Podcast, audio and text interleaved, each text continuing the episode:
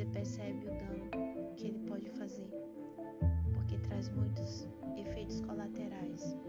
Nas últimas décadas, o Brasil tem enfrentado uma cultura marxista, especificamente dentro do cenário do ensino médio e das universidades, a qual se formam mais militares.